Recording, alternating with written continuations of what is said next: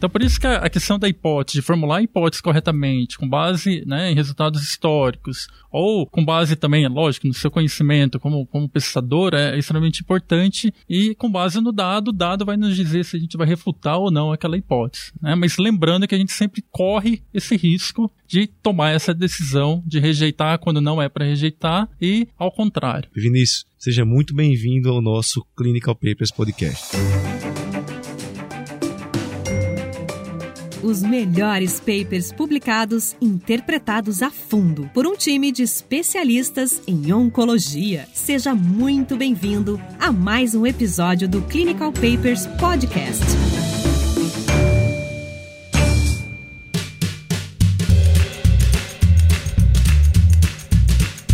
Você sabe o que significa o valor de P? Erro alfa, erro beta, tamanho de amostra, intervalo de confiança, né? Esses são assuntos que a gente sempre traz aqui no Clinical Papers e hoje eu estou com um convidado muito especial, o Vinícius Calçavara, que é um amigo nosso pessoal lá da Secamargo. Hoje ele é estatístico e pesquisador lá da Secamargo Cancer Center, tem sua formação, sua formação desde a Unesp com doutorado na USP, é matemático de formação e que trabalha com essa linha, né, com pesquisadores médicos do hospital e que a gente vai discutir esse tema com vocês, a famosa metodologia análise estatística do PIB.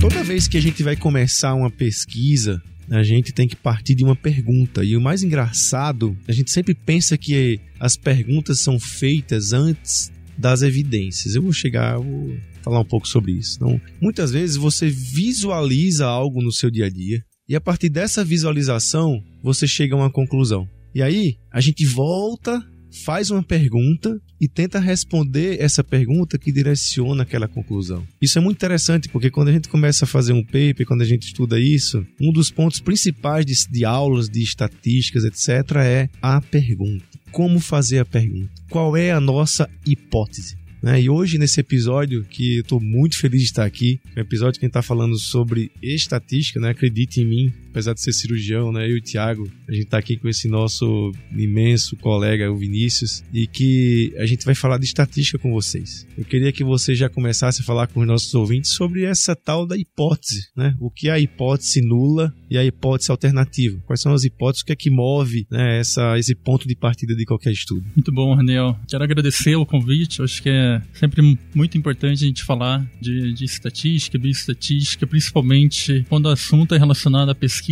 não só né, na área acadêmica, mas é, no sentido de aplicar né, os seus conhecimentos na, na, área da saúde, que é o meu principal ramo hoje, né, é trabalhar com, com pesquisas voltadas a, a estudos clínicos, né, estudos observacionais, enfim, aplicando estatística no dia a dia junto com o médico, pesquisador de uma forma geral. E esse ponto que, que você comentou é extremamente importante. Né? Hoje, o que a gente tem reparado pela vivência, acontece muito do, do principalmente aqueles que estão iniciando, não ter a, a pergunta muito bem clara, né? a hipótese do, do trabalho. E esse é um ponto que que vai dar o um norte né, ao trabalho de fato. Se você não tem uma hipótese, não faz sentido, no meu ponto de vista, você criar um projeto de pesquisa. Tudo parte da, da hipótese para a gente ter, fazer o desenho do estudo corretamente. Né? Não adianta ter a hipótese, mas não saber como que eu vou conduzir, como que eu vou elaborar o meu projeto no sentido qual o melhor tipo de estudo para eu responder aquela minha pergunta. Né? Então, é, a hipótese de um, de um, trabalho é essencial. E o que, que seria uma hipótese? Né? Eu acho que esse é, é,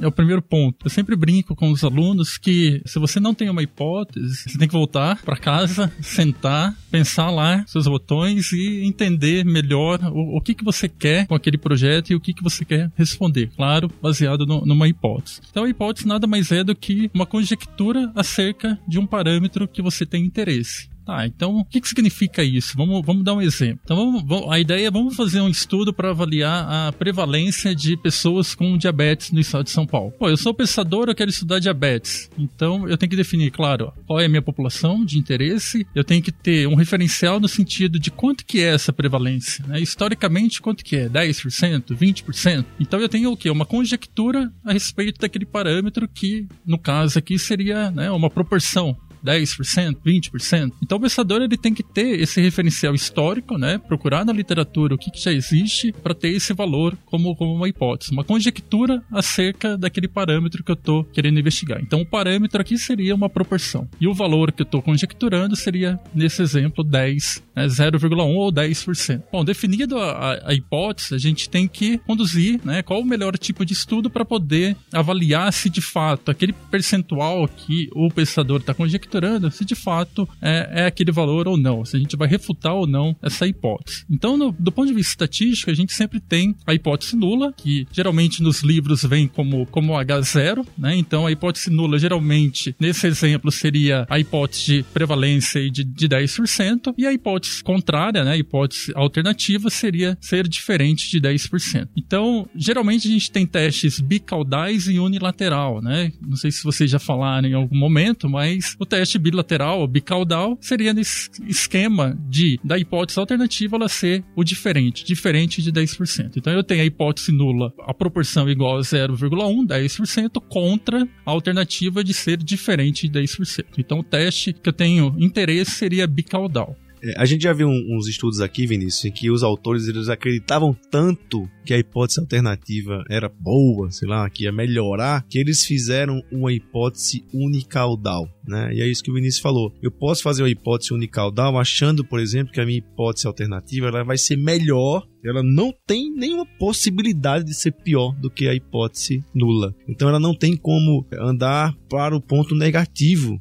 dentro dessa curva. Né? Então, por exemplo, a hipótese unicaudal a gente considera apenas do ponto da hipótese nula para frente. A gente não, a gente fala assim, ó, ela pode ser diferente e ela só pode ser diferente positivamente. Ela não pode ser diferente também negativamente. E foi isso que eu entendi. Quando você fala assim, se ela é bicaudal e a hipótese é alternativa, ela pode ser tanto negativa, tanto diferente negativamente quanto diferente positivamente, né? Imaginemos que a gente desenhe então um estudo que o meu braço intervenção enfim, eu tenho um braço de intervenção e meu braço de controle, eu desenho um estudo então com uh, um teste unicaudado, unilateral, que eu quero provar que a minha intervenção é superior ao meu braço controle. E o resultado do meu estudo, numericamente, isso veio inferior ao meu braço controle. O que, que eu faço com esses números, Vinícius? Me ajuda com esses números. É, bom, Thiago, nesse caso de um teste unilateral, né, se ele veio, vai, vamos supor, negativo, então o que a gente pode dizer é que ele, né, a gente não tem evidência para dizer que, que ele é maior, né, maior do que aquele 0,1 no caso. Então, a partir dos dados, a partir da amostra, só tenho, né, evidências para dizer que ele não é superior. É, vocês entenderam essa questão da hipótese nula e alternativa, né? A hipótese alternativa é aquela que a gente quer provar, que é o que é, baseia o nosso estudo. Mas pode acontecer o que a gente chama de erros. Pode ser que, do ponto de vista estatístico, eu chegue a um resultado errado. Eu formulei uma hipótese, eu comparei com a minha hipótese nula, e aí no resultado, o resultado veio errado do que é a realidade. É o que a gente chama de erros. São os erros tipo 1 e erros tipo 2. E aí a gente começa já a misturar um pouco, né, Vinícius, sobre essa questão do P, que é o erro alfa.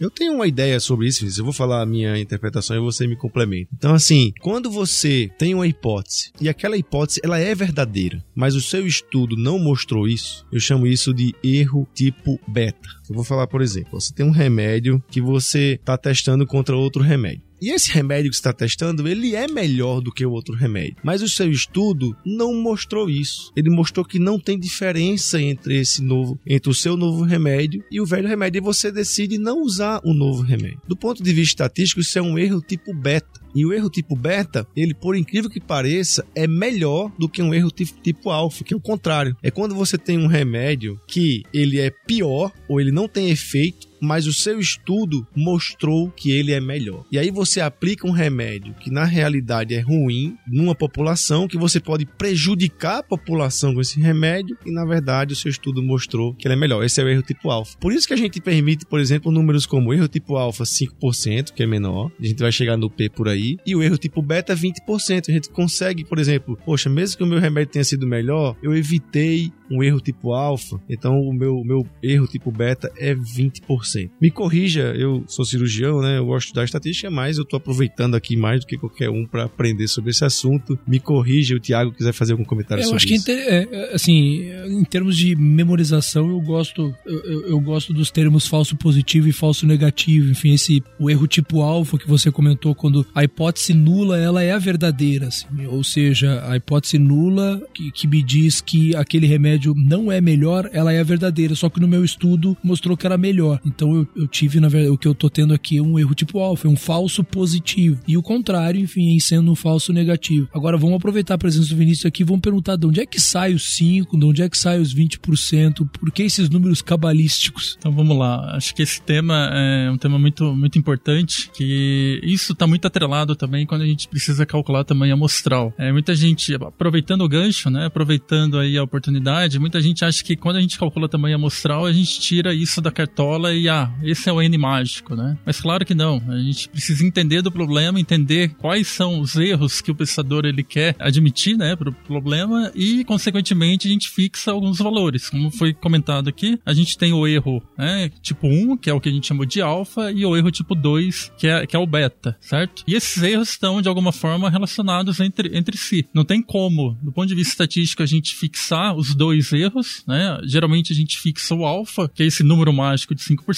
lógico. Da onde que surge, né, Thiago? Esse número, é, a gente acaba adotando ele como número mágico, mas, claro, cabe ao pensador também entender o que, que significa o alfa. Acho que o problema não é o, o número, né, 5%, 005, né? Mas sim entender o que, que aquele 005 significa. Então, por exemplo, significa que a cada 100 artigos que eu fizer, 5 eu vou estar errando o erro alfa, é isso? Exatamente, né? Então, imagina assim, se eu estou fazendo um teste, se eu faço 100 testes em 5, eu vou ter um, um, um, resultado errôneo, né? Então, em algum momento vai dar alguma coisa. Então, vamos supor, ah, eu tenho, tô avaliando se jujuba é eficaz contra o câncer. Então, eu repetir, né, 20, 20 estudos, em um pelo menos vai dar que jujuba é eficaz para cura do câncer. Né? Então, a gente tem que tomar esse cuidado de repetir vários testes, algo que a gente não toma muito esse cuidado. Cabe ao pensador, o leitor, é, discernir, né, aquele resultado que, que foi encontrado. Voltando um pouquinho, né, pro erro tipo 1, erro tipo 2, foi exatamente isso que, que foi comentado, né? A gente fixa a hipótese nula, então aquela hipótese nula é o meu referencial, é aquilo que eu acredito, então no exemplo da diabetes eu estou fixando em 0,1, 10%, então essa é a minha hipótese nula. Então, o que que acontece? Com base na minha hipótese, no meu projeto de pesquisa, eu vou coletar uma amostra, vou fazer uma amostragem para recrutar participantes e com base nessa amostra eu vou ter dados e a partir dos dados eu vou ter indícios para dizer se eu vou refutar ou não aquela minha hipótese que eu fixei de 0,1. Mas é claro, no cenário em que eu estou trabalhando com uma amostra, eu tenho erros né, na minha conclusão, na minha decisão, do ponto de vista estatístico. Eu vou rejeitar ou não aquela minha hipótese. Então, o que, que acontece? A gente tem dois tipos de erro, né? O erro tipo 1 e o erro tipo 2, que a gente pode também chamar aí, né, fazendo aí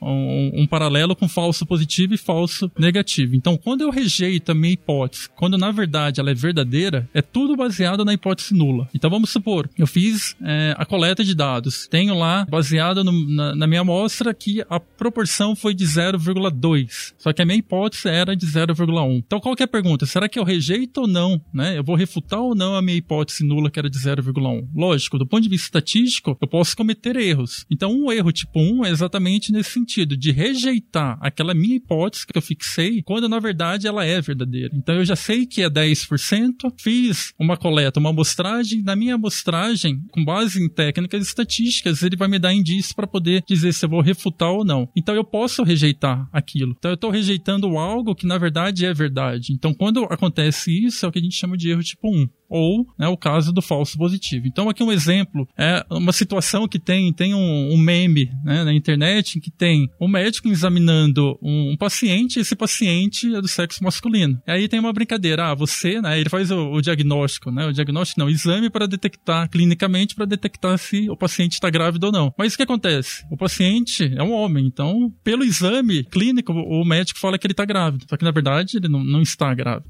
inviável. Então aí a gente tem o problema do falso falso positivo, que é exatamente o erro tipo 1. Na estatística, a gente lida com esse tipo de erro, mas é claro, eu não, eu não consigo mensurar explicitamente o quanto que é isso daí, né? Mas na teoria da probabilidade, a gente consegue, de alguma forma, captar atrelado a esse erro na minha, na, na minha estimativa, no, no, valor de P que vem, consequentemente. A gente tem o, o erro tipo 2, que aí é uma situação né, oposta, em que eu não rejeito a minha hipótese quando na verdade era para eu rejeitar. Então vamos supor lá do 10%. Então vamos supor que não é 10%. Eu faço o estudo ele me diz, me diz assim, entre aspas, tá? Com base no meu dado que é, seria 10%. Né? Eu não rejeito aquela minha hipótese de 10%. Então eu estou cometendo um erro, que era para eu rejeitar, porque não é 10%. Então eu tenho um erro tipo 2. Então fazendo o paralelo do paciente grávido, então seria o caso em que eu tenho uma mulher grávida, o médico faz né, o exame e diz que ela não está grávida. Então eu tenho um erro tipo 2, que seria o falso negativo. Então a gente tem que saber, né, sempre quando a gente está trabalhando com estatística, que a gente pode cometer esses dois tipos de erro. Então o erro tipo 1, que seria o alfa, e o erro tipo 2, que é o beta. Geralmente a gente trabalha né, com o alfa, que é o erro tipo 1, fixado 5%, mas nada impede do pesquisador trabalhar com 1%, com 10%, enfim, mas sempre estar atento o que, que significa o alfa. Né? Porque o alfa, o que, que acontece? Ele está de alguma forma atrelado à probabilidade de ocorrer aquele tipo de erro. Então o alfa nada mais é qual é a probabilidade de ocorrer o, erro do tipo 1, ou o caso aí falso positivo. Tá, eu posso brincar da seguinte maneira, dizer assim, olha, o alfa em engenharia não pode ser 5%, porque seria tipo, vou fazer 100 prédios e vão cair 5, não pode. É, em, em, aviação não pode ser 5%, a cada 100 voos, 5 vão cair. Existe essa brincadeira, algumas é, áreas têm um, um alfa menor e consequentemente o valor do P? Essa é uma boa pergunta, né, Raniel? É, tudo vai depender, lógico. Mais de 50 anos a gente usa esse tal de valor de P, né? E a gente sempre compara o valor de P com aquele nível de significância que é a probabilidade do erro tipo 1, que é o 5%. Mas claro, se eu quero algo nessa magnitude, eu preciso diminuir o alfa. Então, isso cabe muito ao pesquisador estar atento quanto a esse tipo de erro. Claro, quanto menor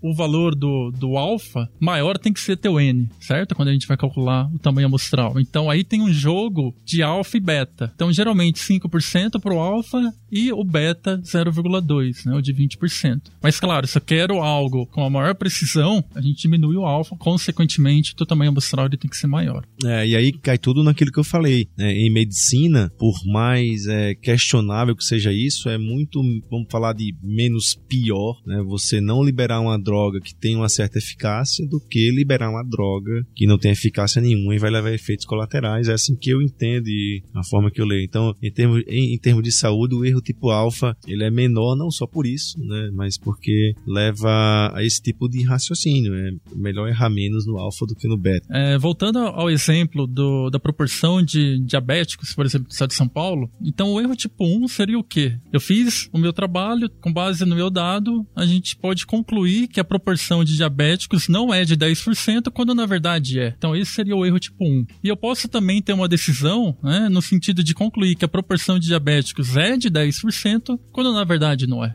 Então, por isso que a questão da hipótese, de formular a hipótese corretamente, com base né, em resultados históricos, ou com base também, é lógico, no seu conhecimento como, como pesquisador, é extremamente importante, e com base no dado, o dado vai nos dizer se a gente vai refutar ou não aquela hipótese. Né? Mas lembrando que a gente sempre corre esse risco de tomar essa decisão de rejeitar quando não é para rejeitar e ao contrário. É, é bom Vinícius estar tá falando sobre isso também, porque a gente comenta muito aqui no, no Clinical Paper sobre tamanho de amostra. E é como o Vinícius falou, baseado nesse erro tipo alfa estimado, erro tipo beta estimado, você vai calcular um número de pacientes para responder aquela pergunta, partindo de uma hipótese que existe uma diferença, e essa diferença você pode encontrar na literatura em outros estudos, na sua vivência clínica, no estudo fase 1 ou fase 2. Por exemplo, você fez um estudo fase 1 e 2 e viu que remédio A versus B tem uma diferença de 20%. Aí você quer fazer um estudo fase 3 maior e você calcula, baseado no erro alfa de 5%, beta de 20%, um valor, um número de pacientes tal que vai tentar encontrar uma diferença maior ou igual a 20% ou até 20%. Então, é assim que funcionam todos esses, esses cálculos de tamanho da amostra. E quando você pega papers que são que, que não tem esse tipo de estatística, que não explicam explicam como foi esse cálculo. É porque a gente traz para vocês aqui no, no, Clinical Papers artigos geralmente bem desenhados, de revistas boas, mas eu acho que vale a pena até trazer um artigo ruim para a gente comentar essas, essas falhas de metodologia. Acho que vale a pena aproveitando essa conversa aqui com o Vinícius.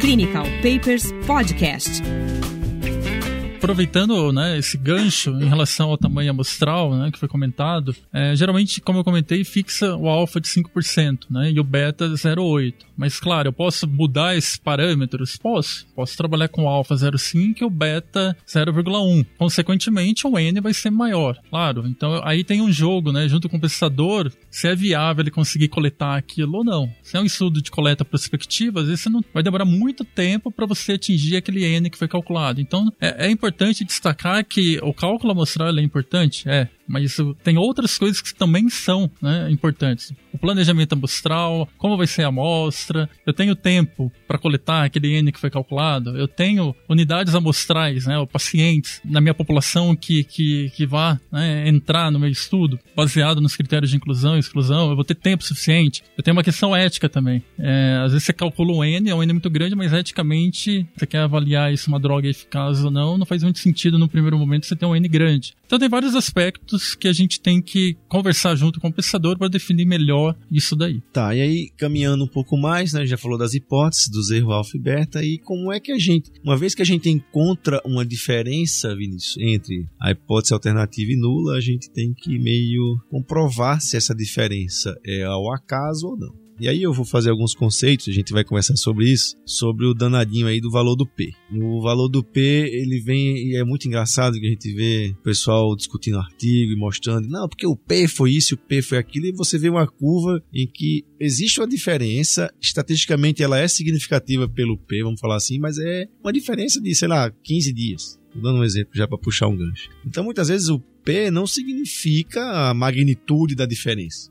E aí a gente vai falar de alguns aspectos, a gente trouxe o Vinícius aqui também, porque recentemente, né, quem acompanha a ciência por aí viu um editorial do New England de algumas conversas e algumas coisas que surgiram questionando o P, inclusive perguntando se o P vai ser abolido ou não da pesquisa. Né? E é muito importante, primeiro, que a gente entenda o que é o P. Né? Muitas pessoas acham que P é de P é de probabilidade, acho que foi um jeitinho brasileiro de falar do que é o P. Mas é, tem tudo a ver a gente conversar um pouco sobre isso. Tiago, quer fazer um comentário? É, eu acho que é interessante você falou em relação à magnitude, né? Eu acho que existe esse conceito errado de muita gente de que um estudo que tem um P lá que tem quatro ou cinco casas decimais depois do é menor que 0,0001, que aquela droga, ela, enfim, ela traz um benefício importante para aquele paciente. Só que, por outro lado, assim, fazendo papel de advogado do diabo, na verdade, as agências reguladoras ainda usam muito isso. Então, a gente em oncologia gastrointestinal, a gente tem um exemplo clássico que é o erlotinib para câncer de pâncreas. Erlotinib foi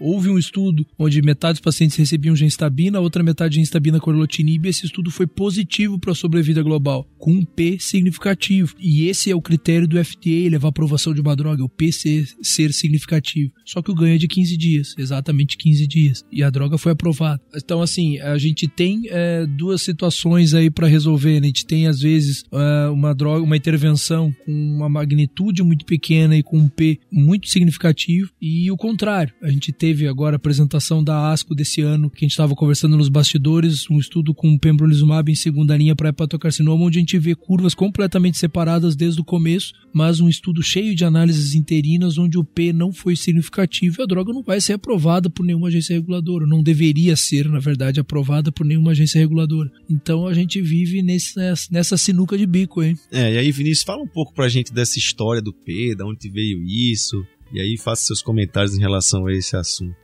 Legal. Hoje a gente tem muitos pensadores atrás do tal valor de P, né? Quando eu estou lá na minha sala, chega algum pensador com, com um banco de dados, o que ele tem, né, de maior interesse no P. E eu sempre falo, não, mas o que importa não é o valor de P, questão da, da magnitude aí, da, da, diferença que você encontrou clinicamente, aquilo é relevante ou não, né? Não é questão do P. Então a gente tá, tá numa cultura muito de encontrar o valor de P, né? E, e não é bem por aí. Eu acho que é importante, claro, né? Como o Thiago comentou, é importante, mas não é só esse ponto. Bom, como que a gente chega no valor de P? Então, de novo, a gente tem uma amostra, com base na minha amostra, eu tenho lá a minha hipótese de interesse e eu quero, com base na minha amostra, com base nos meus resultados, refutar ou não aquela minha hipótese. Bom, do ponto de vista estatístico, a gente tem uma estatística de teste. Então, essa estatística de teste, que é baseada na, na amostra e alguns cálculos que não vale a pena aqui comentar, a gente compara com uma, uma quantidade. E baseado nessa quantidade, a gente gera um valor de P. Então, o valor de P nada mais é do que uma medida de evidência dos dados contra a hipótese nula. Então, esse valor de P, o p-value, ou P, né, como foi comentado aqui, não é P de proporção, ele é um valor que está entre 0 e 1. Um. Então a ideia qual é? Bom, eu tenho a minha estatística de teste que veio a partir da minha amostra, né? Então tem toda uma parte matemática por trás e eu vou refutar ou não a, aquela minha hipótese. Então, qual é a ideia? Esse valor de P eu vou comparar com o nível de significância que é aquele erro tipo 1, que é aquele alfa 005. Então a gente adota como convenção os 5%, mas claro que isso daí pode ser alterado. Em revista, geralmente, a grande maioria das revistas adota nos trabalhos 0,05. Então, esse valor de P, se ele é menor do que aquele alfa que eu fixei, que é aquele erro tipo 1, a gente rejeita a hipótese nula. Se o valor de P ele é maior que 0,05, ou seja, maior do que 5%, eu não rejeito a hipótese nula. Um ponto de atenção aqui é, eu nunca vou falar em aceito aquela minha hipótese. Eu nunca vou falar, ah, eu aceito que tem uma diferença. Não, eu vou falar, rejeito a hipótese ou não rejeito. Ou, em outras palavras, eu vou falar de que forma? Tem indícios para dizer que tem uma diferença. Ou tem indícios para dizer que não há uma diferença. Tá, e aí, uma vez identificada a diferença, certo? Você rejeitou a sua hipótese nula, no caso. E o P foi significativo, foi menor do que o que todo mundo estabelece, 0,05. O que é o danado de intervalo de confiança. Tá, é um ponto, ponto importante aqui também, Raniel. Quanto menor o valor de P, né, às vezes as pessoas fazem uma, uma certa confusão na interpretação desse valor de P. Né? Ah, é uma, uma, uma probabilidade da, de rejeitar a hipótese nula, enfim, vira uma confusão. Então aqui qual é a ideia? Né? Então quanto menor o valor de P, maior a evidência contra aquela minha hipótese nula que eu fixei. E quanto maior o valor de P, maior a evidência a favor da hipótese nula. Então a gente tem que tomar um cuidado é, na forma de relatar isso nos resultados, né? na forma da gente relatar isso no, num trabalho científico para não ter equívocos na hora de, de fazer a, a, conclusão estatística. Em relação ao intervalo de confiança, alguns, algumas revistas têm aderido, né? não, não, não apresentar apenas o valor de P. Então tem saído vários guidelines né, a respeito de valor de P e aí eles aproveitam e, e, comentam que não é legal só apresentar o valor de P. O valor de P, ok, é importante? É, mas é importante também a gente ter o um intervalo de confiança. E o que, que, é o intervalo de confiança? Eu brinco, né, sempre em aula, quando a gente está batendo um papo com o aluno, quando a gente vai falar de intervalo de confiança, eu sempre dou o exemplo de eleição. Então, em época eleitoral, tem muita pesquisa para avaliar antes da eleição se aquele candidato A, qual é a, a, a proporção né, de intenção de votos para aquele candidato, candidato A. E o que, que, geralmente a gente vê em jornais? Né? Tem, tem lá a estimativa pontual, que seria a proporção de votos, então vamos supor 40%, e tem né, um intervalinho lá que eles chamam de margem de erro. A margem de erro ele vai quantificar o quê? o erro que eu tenho associado de alguma forma àquela estimativa pontual. Então, o intervalo de confiança ele contempla a margem de erro. Isso quer dizer o quê? Então, vamos supor que eu tenho uma estimativa pontual de 40% para o candidato A e ele pode variar de 38 a 42, que seria a margem de erro aí de dois pontos. O que, que significa o intervalo de confiança? Né? Então, o intervalo de confiança de 95% seria se eu repetisse esse estudo 100 vezes, o que, que eu espero? Que 95% das vezes o verdadeiro valor vai estar naquele intervalo. Então, a ideia de intervalo de confiança é nesse sentido. Se eu replicar o estudo, né, pegar 100 amostras totalmente distintas entre si e repetir né, isso aí 100 vezes estimar essa proporção, eu vou garantir o quê? Que o valor esperado é de 95% das vezes o verdadeiro valor da proporção vai estar naquele intervalo de confiança. Então é importante, extremamente importante, em um trabalho científico, a gente apresentar também o intervalo de confiança, do que só a medida de evidência P. É, isso aí é muito importante. A gente vai ver alguns, por exemplo, meta-análise, tem muito isso aí, dá para você ver. E, e, uma coisa interessante é que todo mundo usa esse P, por exemplo, para análise de subgrupo, para análise disso daquilo. Ele vai lá no banco de dados dele, aí faz um, né, Vinícius? Chega lá na sua sala, Vinícius, cruza aí tudo que você pode dentro dessas tabelas, aí aquilo que tem um P significativo ele pega e relata no estudo e todo mundo relata aquele negócio. Na verdade, essas análises exploratórias da tabela, né, que estão explorando, eles geram hipóteses, e é exatamente esse questionamento que fez com que revistas renomadas começassem a questionar o P, a coisa de proteção né? Porque hoje se publica muito e se relata muito dado que às vezes não é, o, por exemplo, o objetivo primário do estudo, são objetivos secundários e muitas vezes nem está dentro de objetivos secundários. E de repente sai um P significativo e aquilo ali vira toda a moda, todo, todo o resultado do estudo. E é isso. E é contra exatamente essas coisas que eu vejo a comunidade científica né, que manda, né, jornais como o New England que mandam nisso com essa preocupação. Acho que esse episódio foi incrível, né? Esperamos trazer o Vinícius mais vezes. Queríamos comentários finais seu, Vinícius. Você pode comentar, o Tiago, enfim, sobre esse assunto. Espero que vocês tenham realmente gostado disso. Deem sua opinião, vão lá no Instagram ou no, no Facebook, né? E faça seu comentário. A gente tá lá olhando, acompanhando e responde. Dê a sua sugestão, peça algum paper, algum tema do seu interesse, que a gente tá aqui para tentar melhorar com esse projeto. A gente espera que vocês realmente estejam gostando e participem conosco desse projeto. Tiago, alguns comentários finais. Então, acho que esse é um tema bastante polêmico em, em bioestatística, né? Acho que a gente não vai, como o Vinícius falou, a gente usa o, essa história do P aí há mais de 50 anos, a gente não vai abandonar provavelmente completamente ele, mas acho que uma coisa que é importante, ele talvez deve existir um certo estímulo para esse para ele não ser reportado de uma forma dicotômica. Eu achar ah, o P é menor que tanto ou maior que tanto, acho que a gente saber o valor exato dele, dessa probabilidade, eu acho que é algo que é, que é, que é interessante em termos de, de reporte de um dado científico, acho que esse é um ponto.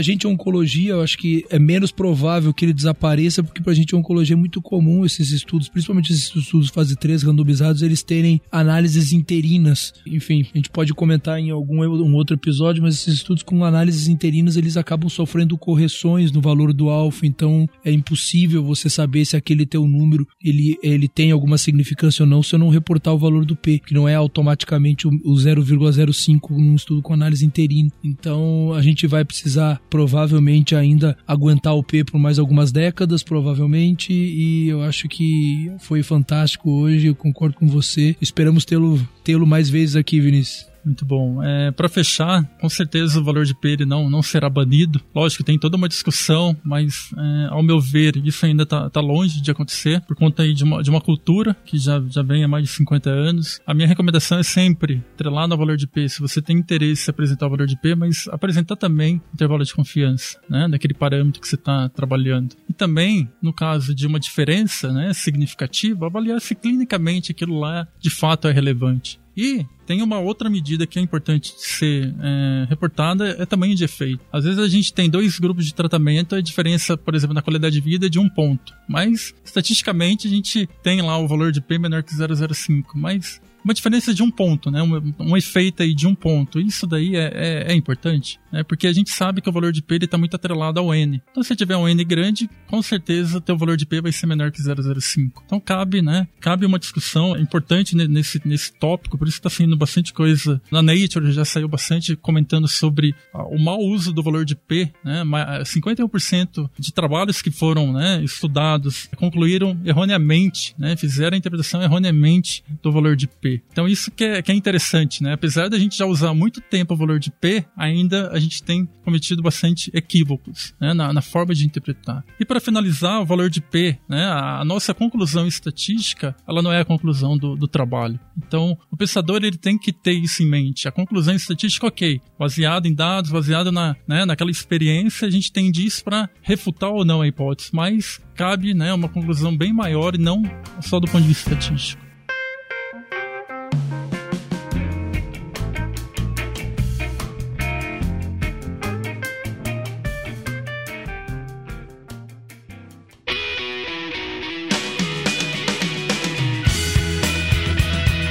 Você ouviu Clinical Papers Podcast. A medicina que você faz hoje pode não ser a de amanhã. Mantenha-se atualizado com o Clinical Papers Podcast.